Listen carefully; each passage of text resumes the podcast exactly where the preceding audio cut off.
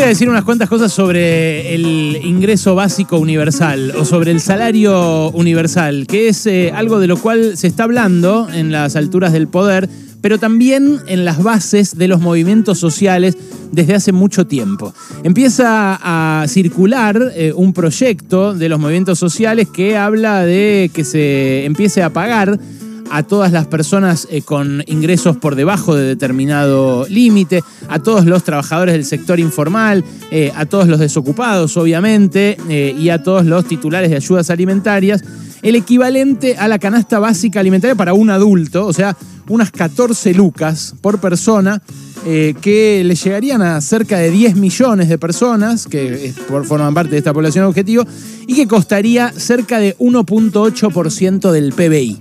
O sea, eh, algo así como mm, entre dos y tres veces el aporte extraordinario de las grandes fortunas del año 2020. Eh, mm, ahora van a ver por qué eh, uno una cosa con otra. Porque el gran debate que aparece siempre que se habla de conceder un derecho, de que la sociedad le reconozca un derecho a un sector marginado, el gran debate es si se puede pagar o no. Y yo lo que vengo a decirte acá es que ese es un debate falso. Hace un ratito lo escuchaba Rey, que decía, estamos todos de acuerdo en que se pague, la cuestión es de dónde sale la plata. Bueno, ¿de dónde sale la plata en una economía moderna como la nuestra? Es un debate económico, pero también es un debate político.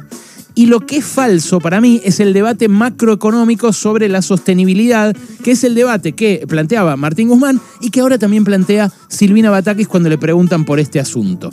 Es eh, también eh, falso eh, que los que se niegan a una iniciativa como esta, los que rechazan algo así como un ingreso universal, cuiden el poder adquisitivo de los que reciben ahora una asistencia. Es falso porque ese poder adquisitivo está aplastado.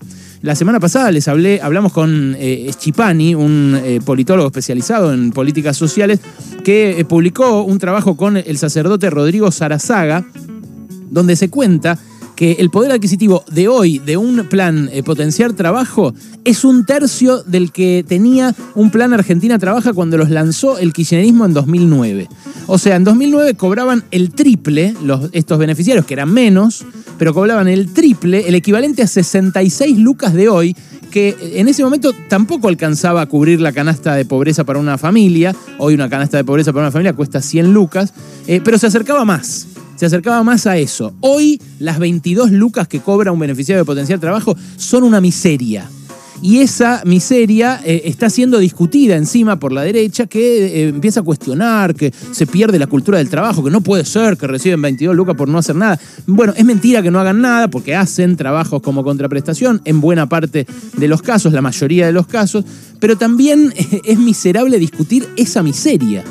A ver, eh, esas 22 lucas que hoy recibe un beneficiario de potenciar trabajo, se las gasta, y lo voy a decir así, se las gasta cualquier familia de clase media en una salida a comer afuera. Si son 5 o 6 y salen a un lugar a comer afuera más o menos, gastan esa guita. Los ricos directamente se gastan esa guita por cubierto en los restaurantes a donde van, a donde van eh, algunos ministros, donde van algunos empresarios. Vale eso comer en un lugar de los caros de la ciudad de Buenos Aires. Entonces, la discusión debería pasar por cuán desigual es nuestra sociedad que lo que recibe alguien para subsistir un mes equivale a lo que otro se gasta en una cena.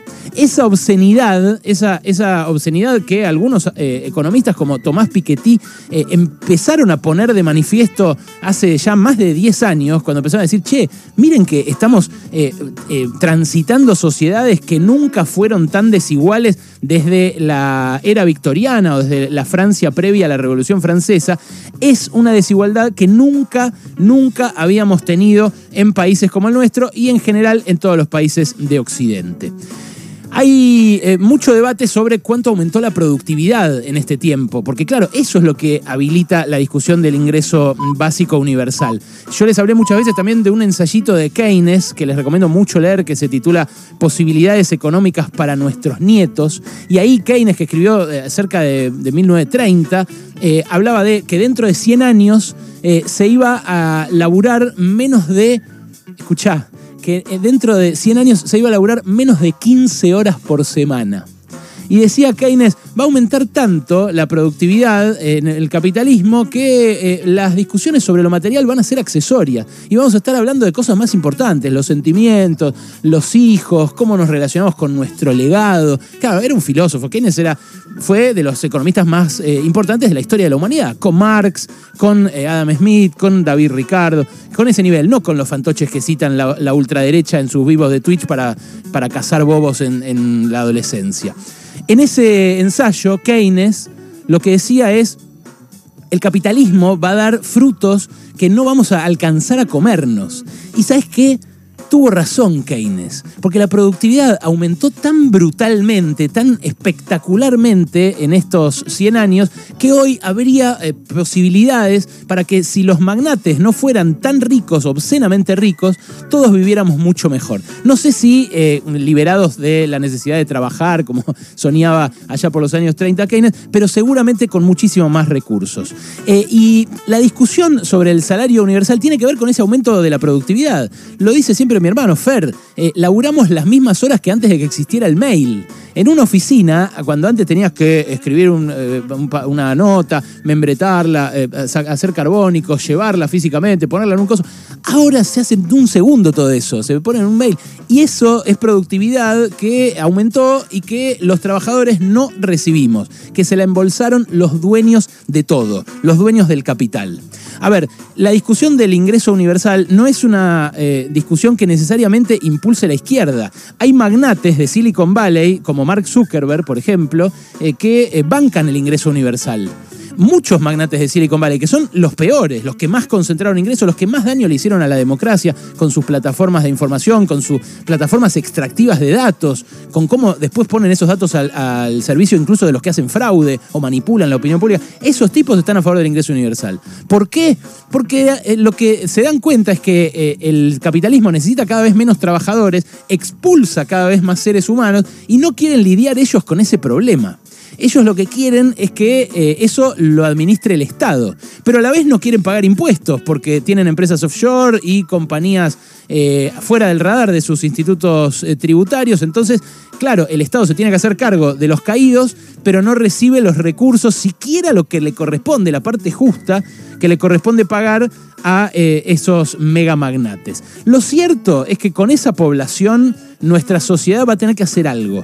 Acá en la Argentina son 10 millones de personas, somos 47 millones y 10 millones de adultos están en esa situación. O tienen laburo informal en negro, o changuean, o reciben un programa del Estado. Son los que se anotaron en el IFE. Eh, y son los que se anotaron ahora en el refuerzo de ingresos. Son la misma cantidad de gente a la que no le da respuesta el Estado ni el mercado.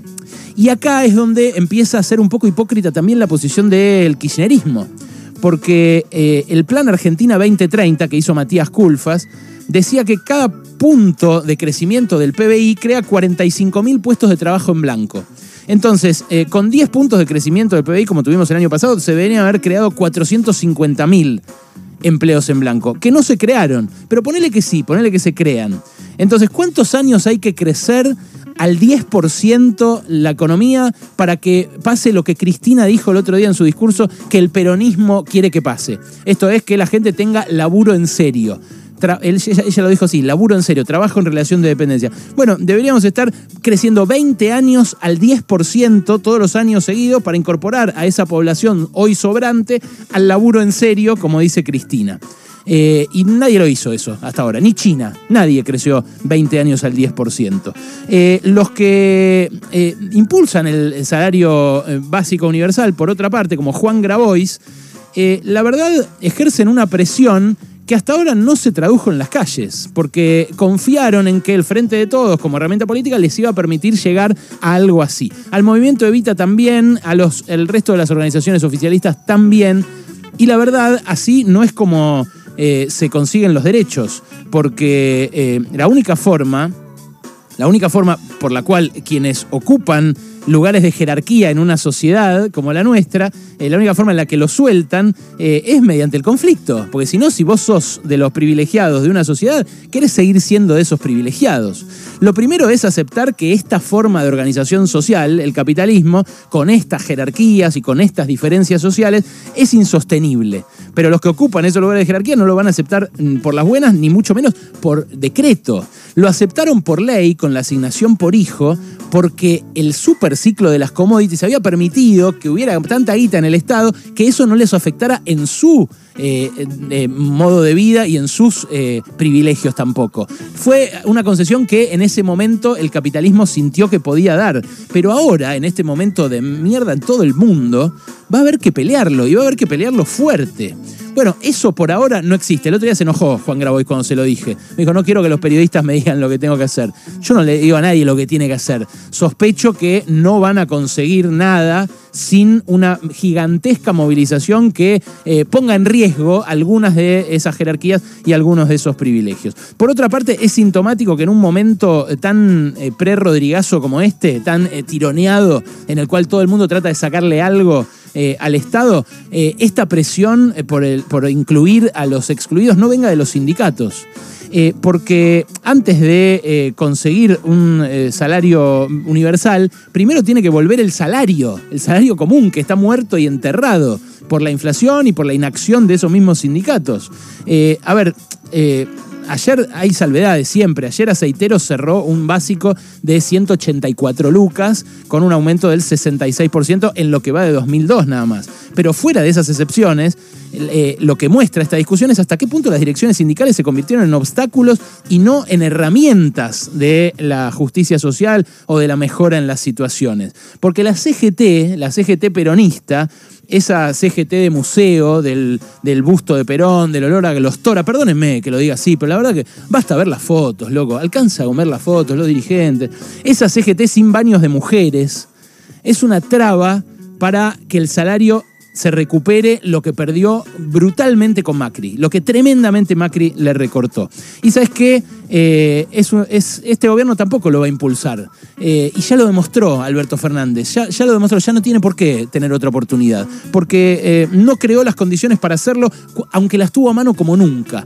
Con Vicentín, por ejemplo, si hubiera aprovechado que Vicentín se choreó 300 millones de dólares del Banco Nación en la época de Macri y que se la podía quedar el Estado antes de la disparada de los precios de las commodities por la guerra, podría haber hecho incluso un fondo soberano con el cual sí se podía financiar sin generar inflación un salario básico universal como el que hoy reclaman y merecen los movimientos sociales. Eh, obviamente tampoco lo van a hacer los derechistas que se llenan la boca hablando de cultura del trabajo, pero se refieren solamente a la cultura del trabajo ajeno porque eh, les parece muy bien eh, que haya rentistas que son millonarios por herencia, como lo fue uno que no gobernó, que en su vida se levantó a las seis y media de la mañana, ni siquiera para ir al colegio. Se levantó a las seis y media de la mañana porque lo llevaba un chofer.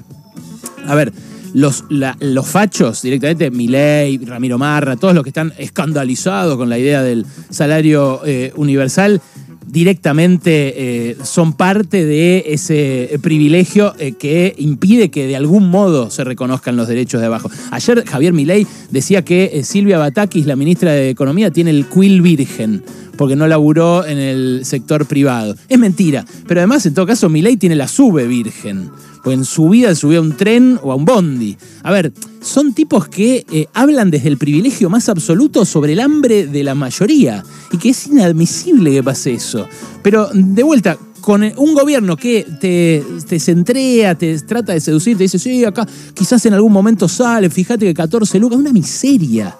Eh, en suma, para que eh, haya salario universal, tiene que volver primero a haber salario. Después tiene que haber una gigantesca movilización. Y después tenemos que ponernos de acuerdo como sociedad eh, respecto de qué queremos hacer eh, con, nuestras, con nuestra convivencia de acá a 30 años. Porque yo, ¿sabes qué? y volviendo al discurso de Cristina, no quiero que la señora que revuelve la olla popular en el medio del barro, en un, en un barrio carenciado, privado de todos los servicios, cobre 14 lucas. Yo lo que quiero es que deje de revolver la olla popular, que deje de estar en el barro de ese barrio carenciado y que revuelva por ahí la olla de una obra en construcción en la cual eh, un montón de tipos que hoy no tienen laburo estén construyendo casas para esos que no tienen casa. Y que los hijos de esa señora y los hijos de eh, el que está construyendo las casas para los que no tienen casa vayan a la escuela con mis hijos. Y que esa escuela sea tan buena como la escuela a la que van mis hijos. Y que el día de mañana los hijos de esa señora puedan estar acá,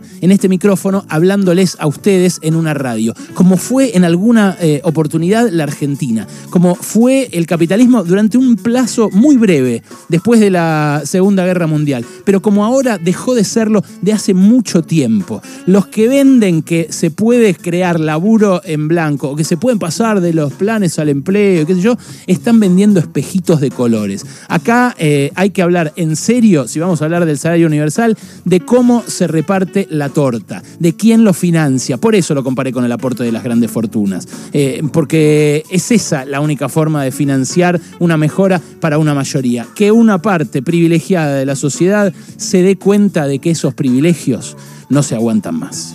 Pasaron cosas. Cosas. Hasta las 16 con Alejandro Berkovich.